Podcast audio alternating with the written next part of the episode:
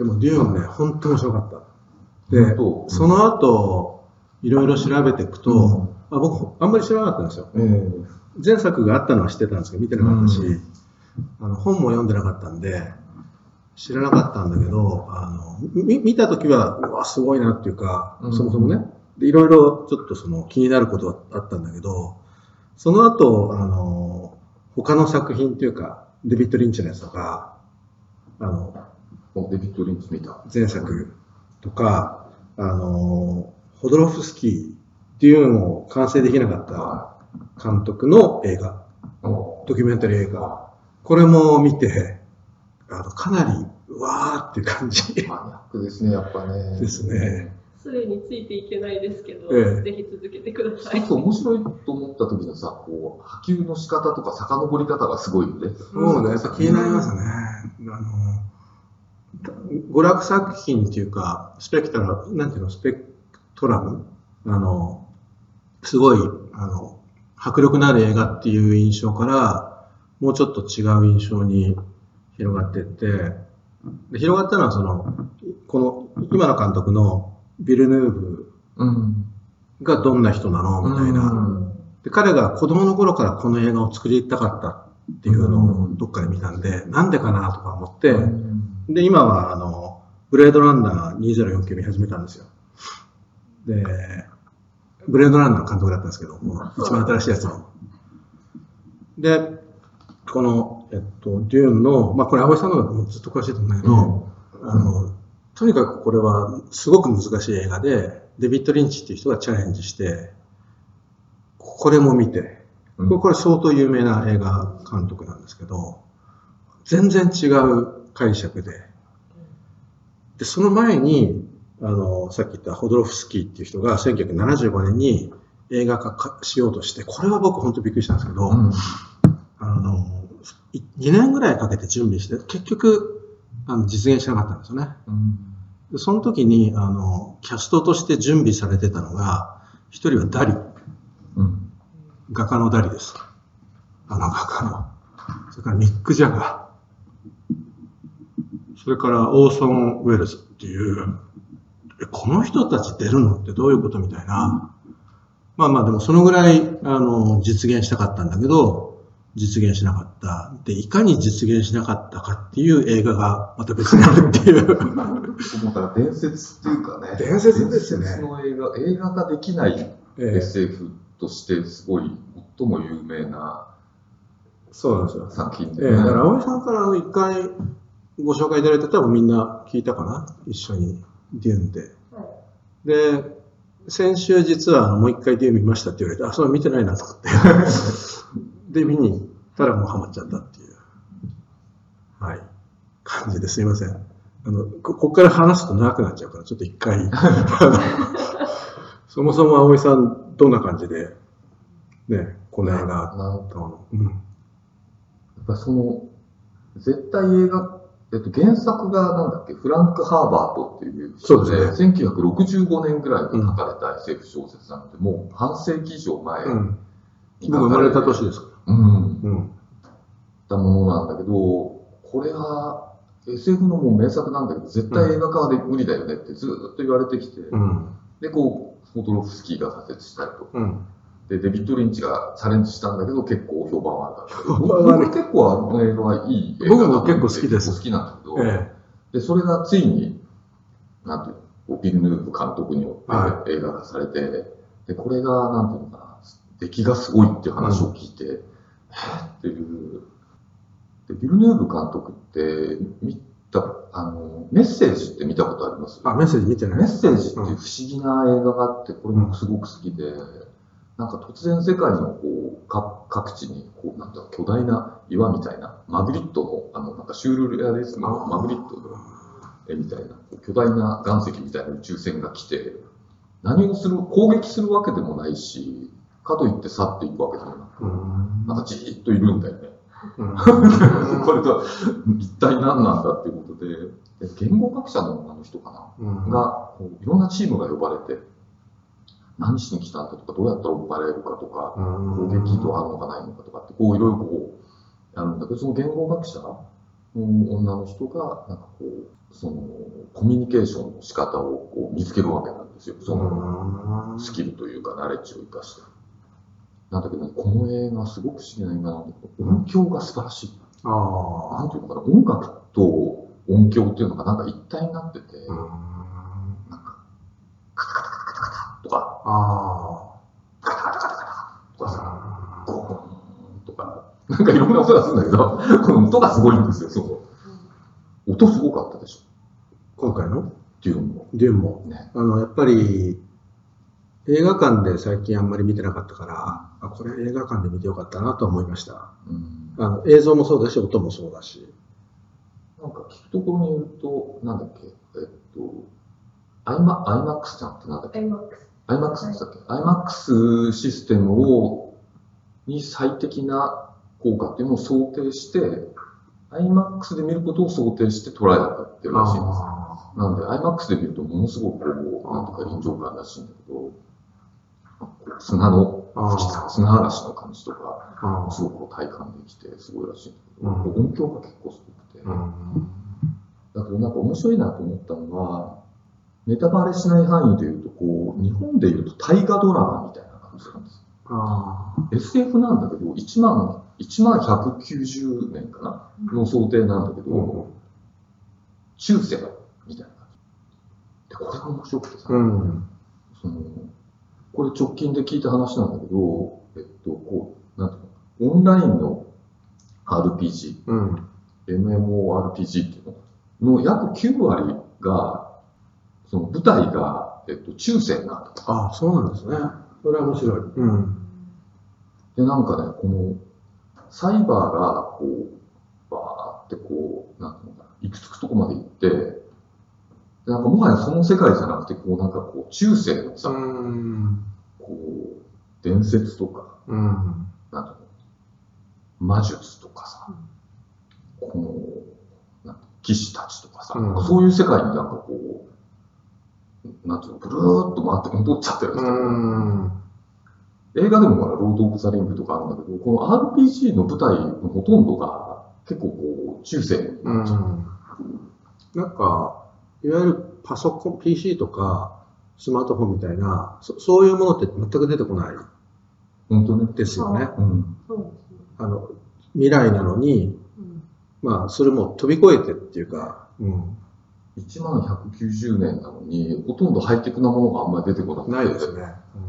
なんかね、こう空中、あ、ちょっとネタバレなんだけど、空中浮遊するランタン、うん。ランタンって変な言い方だけど、この照明、うん。ランプみたいなものが、可愛いんだけど、こうヒューって歩くと、うん。この子はヒューってこうついてきてくれて、で歩くとまたヒューってついてくるっていう、このぐらいなんですよ、ハイテクを感じさせるものが。うんあとはこう、なんかね、そうですね。すごいこう重厚な岩の壁とかあったり、その、なんていうの、床うんがあったり、こう神殿みたいなのがあったり、ものすごくこう、なんていうのかな、中世のさ、こう、騎士道っていうか、あの、こう、武将たちのさ、うん戦いみたいな感じ。これがすごく面白いなと思って。なんかこう未来感がさ、こう。うんぐーぐーって回って中世に戻ってきちゃってるみたいな。そうですねう。んうん。で、その、少しネタバレになるけどね、その、ネタバレありで、あある程度。なんか結構こう魔術みたいなうんうんうんとか、預言者とか、うん。メメシアとか、なんかそういうのがやっぱこう出てきて、うん。で、でもそれが、見たら、あのご覧になったらすすぐわかると思うんだけど、もう完全にさ、この、スター・ウォーズとか、あるいは宮崎駿とかの、あの、た例えばなんか、あの、ナウシカとかの、大元のインスピレーションになってるんです。よ。で、この大元のインスピレーションが、すごくこう古代的、古代中世的っていうかさ、うんそういう、なんかおよそハイテクとかサイバーと程遠いさ、世界を通して描かれてるっていうのがものすごく面白くてそうですよね。やっぱり、1965年に出版されたものが大元ですからね。うん。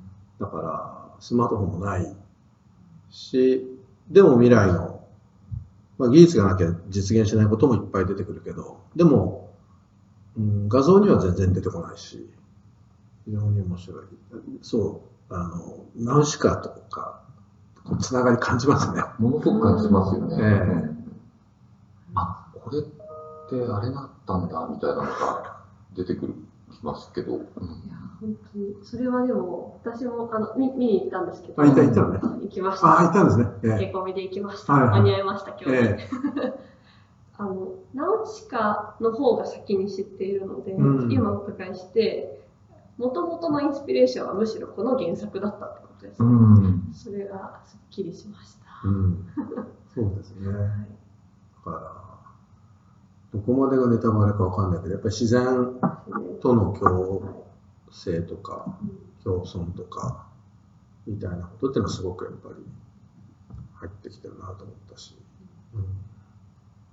あとあの、す砂、デューンって砂漠のことじゃないですか。うんでこのやっぱ砂の砂漠の文明とか、うん砂漠の星とか、うん砂漠の民とかがすごくなんていうのか、ちょっとこうイスラムを思わせるんですよね。あそうですね。うんですごくこのこう帝国とかその皇帝とかがいるんだけど異質なこう文明とか人たちとしてちょっとこうその権力とかこう政治の中にこう外に独立しているうん人たちとしてこう描かれているのがこう砂の民なんだけど、うん。こうなんて海の民でもさ山の民でもなくうん。こう砂の民っていうのが面白くて、これちょっとイスラムがやっぱ思わせるんだよね。うん。でなんかそれもすごくなんかちょっと暗示的なさ、こう世界が全部資本主義に包まれちゃって、先進国も途上国も。全部、で、この資本主義はこう限界だって言われた時にさ、どっこいこの資本主義と、まあ資本主義化されてる部分もあるんだけど、ちょっとこう違う原理っていうかうん。文明でさ、生きてる人っていうのがやっぱりなんて3分の1までいない。のかなでも5分の1ぐらいまでさ、世界にこう一定の気候帯だけど砂漠を中心としたさうん。あのステップ気候とかそうそういうところにこういる人たちがイスラムの人たちなんかその辺の構図もさすごく面白いな、ああ、そうですね。うん、なんかエンターテインメントってやっぱりこう何か現実をさうん。その必ず映し出してるというかこう反映してるところってあるじゃん、だからどういう意図でか書かれたとか描かれたのかなっていうのをこうこの作者の意図とか、うん。その当時の背景を読み取るっていうのもあるんだけどさ、でもそれがこの半世紀以上経って今こう映像作品としてさ、絶対無理だって言われたのが、なぜ今でみんなが納得するようなものができたのかなとかさ、うん。じゃあそれはなぜ今できて何をこう反映してるのかなとか考えるとさ、こう結構なんか、こうなんかね、いろいろあるような気がしてさ、そうですよね。うんその辺がとすごく面白い。そうですよね。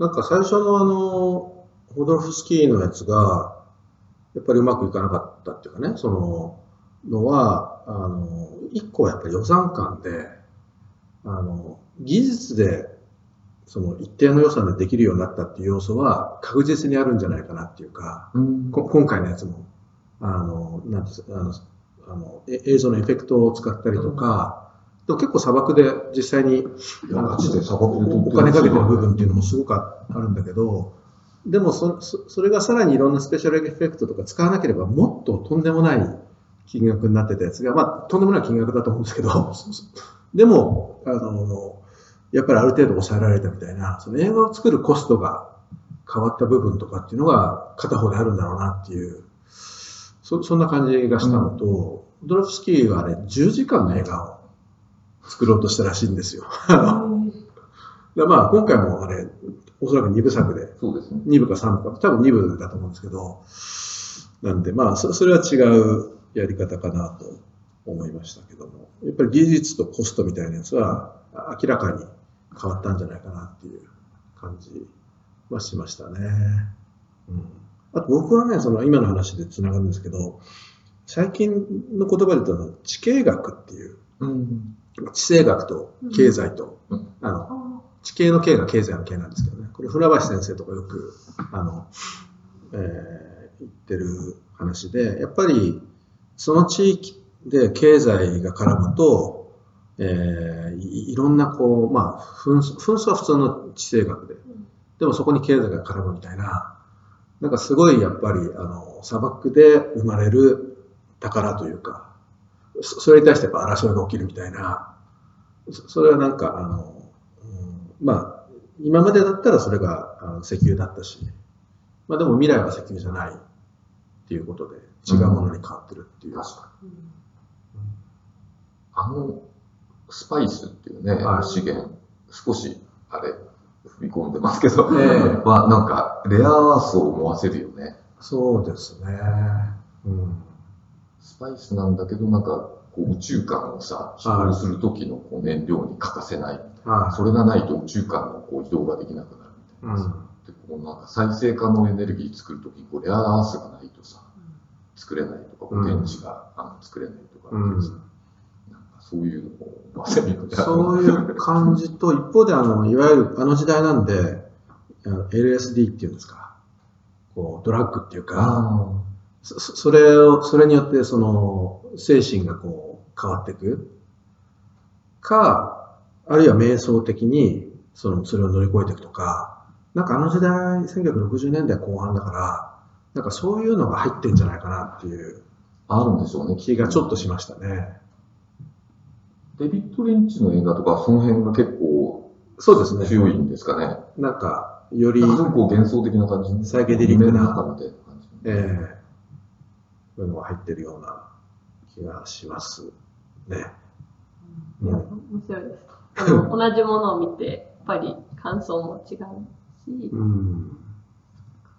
私はあの、実はああいう戦い系、帝国の戦い系の映画をあまり見たことがないという、うん。ちょっと言うか迷ったんですけど、なので、スター・ウォーズも実はあまり知らないんですね。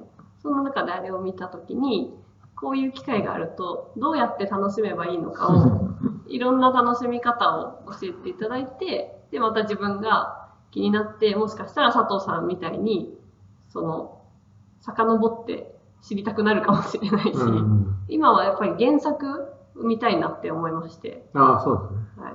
なんかすごくやっぱり今回のものしか知らずに見ると、すごく美しくて、映像も人も、なんかそういう印象が強かったんですけど、もうちょっとその大元にあったものを知ると、きっと幅が出て、いや、思いますよ。うん。ですよね。ええどどれがおすすめですか？いや、僕、原作読んでないから。あ、読んでない。あれ、でもだいぶあるんですよね。砂漠の、さ三巻ああおえっと、る。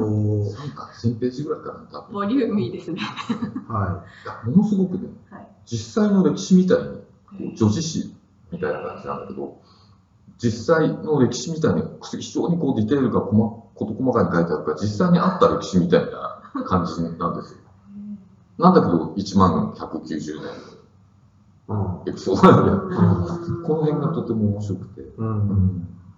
なんか砂漠編で3巻で、それ以外に何巻も出てるみたいな、そんな感じみたいですよ。僕僕全然知らなかったんですけど。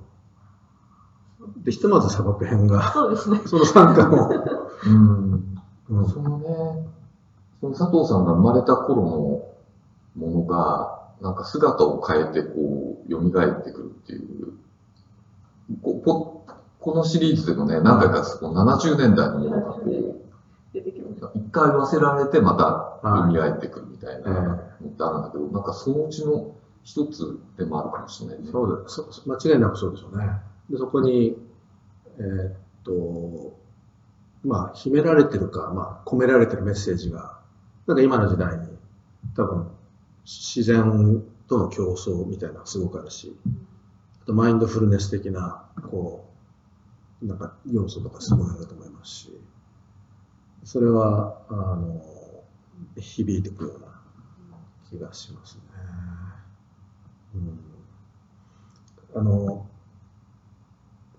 その、2年かけて結局映画途中でやめちゃったあのホドロフスキーのやつは、これはね、また別の意味ですごく面白い。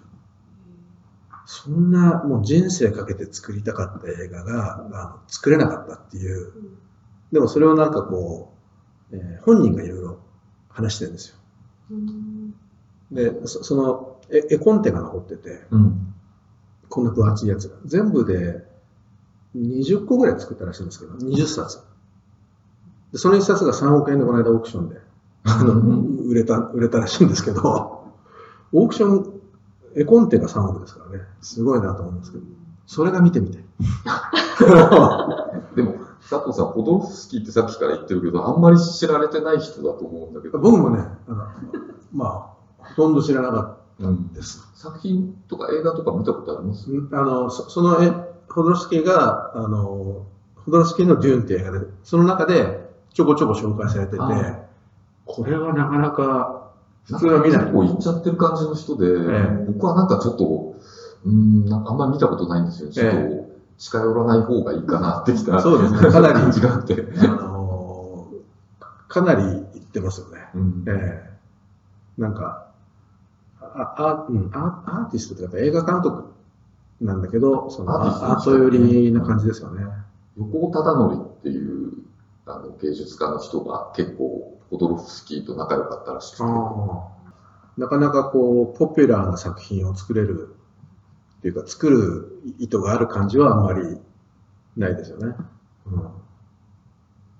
うん、でもなんかあのすごい適切なこう人たちを見つけて。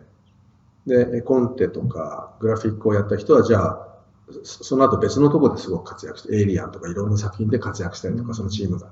映画はできなかったんだけどそのチームの人は他のところで活躍してるみたいなこととか、そう、それがあの非常に面白いなと思いましたね。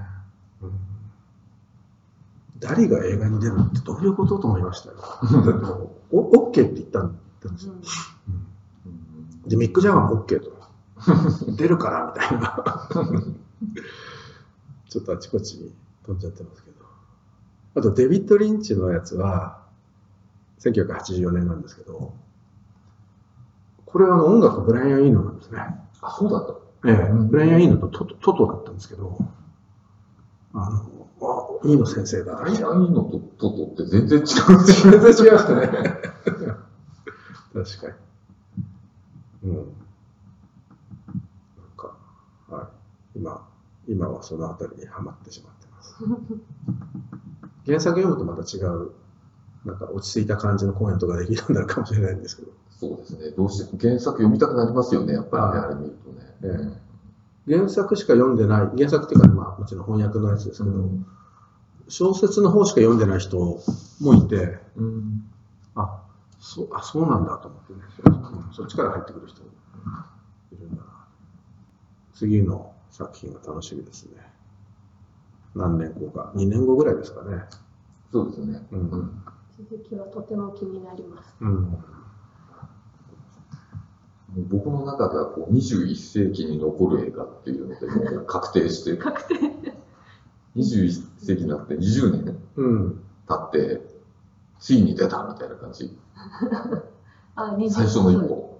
あ、これが1本目だ。まだ80年ぐらいあるけど、もう一本は決まった。この原作っていうか元の小説はもちろん名作だとして、ちょっと映画でこの21世紀の中でも一本に入るっていうところの一番の決め手ってどこなんですか、青木さんにとって。今回のデューンの。この部分がよよりグッときたなとか。それは難しい質問ですね。うん。なんか多分、映画にできないできないってずっと言われてて、まあそういう作品っていっぱいあると思うんですけど、うん映像化絶対無理とうか、ん。アニメ化は絶対無理とか、うん。うん。みんな必ずそういうことを言うんだけど、うそうカルト作品っていうかね、すごくこう尊敬崇拝されてる作品。でそれ50年経って、こうできたっていうのはなんか理由があると思うんだよね。うん。なるほど、なるほど。うんなんかその時あったんだけど、その時は絶対無理だって思われるなんか、その時その理由があったんだけど、うん。何かそれが解消されたって言っていいのかな、うん。あるいは実現されたって言っていいのか、で、そのことが、なんかついにこう追いついたっていうよりは、なんていうのかな、何かね、先を示してるような感じがして。すごく、だから主主観的な言い方で申し訳ないんだけど、その未来のイメージがちょっとこう、ここれまでのどのイメージとも違う表現の仕方になっていて、うん。なんかそこがさっき中世みたいな話もしたりとか、大河ドラマみたいだったとかっていう言い方もしたんだけど、その音楽じゃなくて音響とか、うんうん。森の民でも水の民でもなくて、なんか砂の民とか、うん。なんか全部がうん合わさって、ていうか別の世界っていうかうん。見たことない別の世界っていうのが、なんかこう、おそらく多分それが未来なんだと思うんだけどさ、うん。なんかこう見えてるような気がして、なるほど。未来の表現の仕方がさ、うん。今までの何とも違うんですよ。うんうん。もちろん宇宙船は出てきたりするんだけど、スター・ウォーズとも全然違うし、ナウシカともまた感じナウシカ近いところ結構あるかもしれないけど、うんそのね、スター・ウォーズもよくその神話をすごく勉強して、うん。あのその神話の原型をあのうまくこう原なキャラクター出してで世界中の人からこう理解できるように作られたみたいな言い方されるんだけどそういうまた神話を研究してっていうのとまたちょっと違う何かこううんなんかこう普遍的なものがうなんかあるような気がするんですよね。なるほど。うん56年経った今、あれが実現してるなんか必然性とか、そそそそれが何かやっぱり未来とつながってる感じみたいな、そうね。そういう感じですね、今の話は。うんうんなんかさ、ものすごくこう、単サイクル化っていうか、どんどんどんどんこう、ものすごくスピードが速くなってきて、デジタル、AI 等々で速くなってきてるんだけど、こう、その反動っていうよりはさ、なんかこう、そう速くなればなるほどさ、こう変わらない、こうなんかもう少しこうゆっくりしたさ、悠久の時じゃないんだけどさ、うん。さっき大きな、こう石垣とかさ、うん。石のこう床とかさ、城壁とかさ、なんかそうそういう、こうゆっくりした時間みたいな。のうん。が、かえってさ、なんか浮き上がってきちゃうみたいなさ、うんうんなんかそんな感じがあって、うん。うんなんかまるでこう、シェイクスピアの劇を見てるみたいなね。あこの TikTok 的な感じが世の中でこう、すごくさ、こう、どんどん蔓延している中でさ、突然なんかこう、シェイクスピアがさ、の劇が、バッとこうなんかさ、目の前で演じられた時の驚きみたいなのがあって、だからそういう意味でこう全然時代に迎合的でないんだけどさ、それがものすごくこう現代的っていうか、なうん何かこう、すごく先端的なうん何かをさ、こう象徴、反映してるような気がして、うんなんかその辺がね、すごく面白いと思なるほど。う。うん。確かに。実際に、あの、映画結構長いですよね。うん2時間、3時間ぐらい。3時間弱ぐらいですよね。だから、そうそういう意味では TikTok とか全然対局のうん中での表現だし。確かにあと砂漠はありますね。まあ本当にあの砂の惑星タイトル通りだけど、確かに砂漠のインパクトというか、非常にありますね。デューンばっかりになっちゃう。そうですね、デューばっかりになっちゃいましたね。今日はなんか他のネタっていうか、特に僕はデューの話がしたかったなとは。父さんが持ってるその本は何ですか？あ、これか。これはね、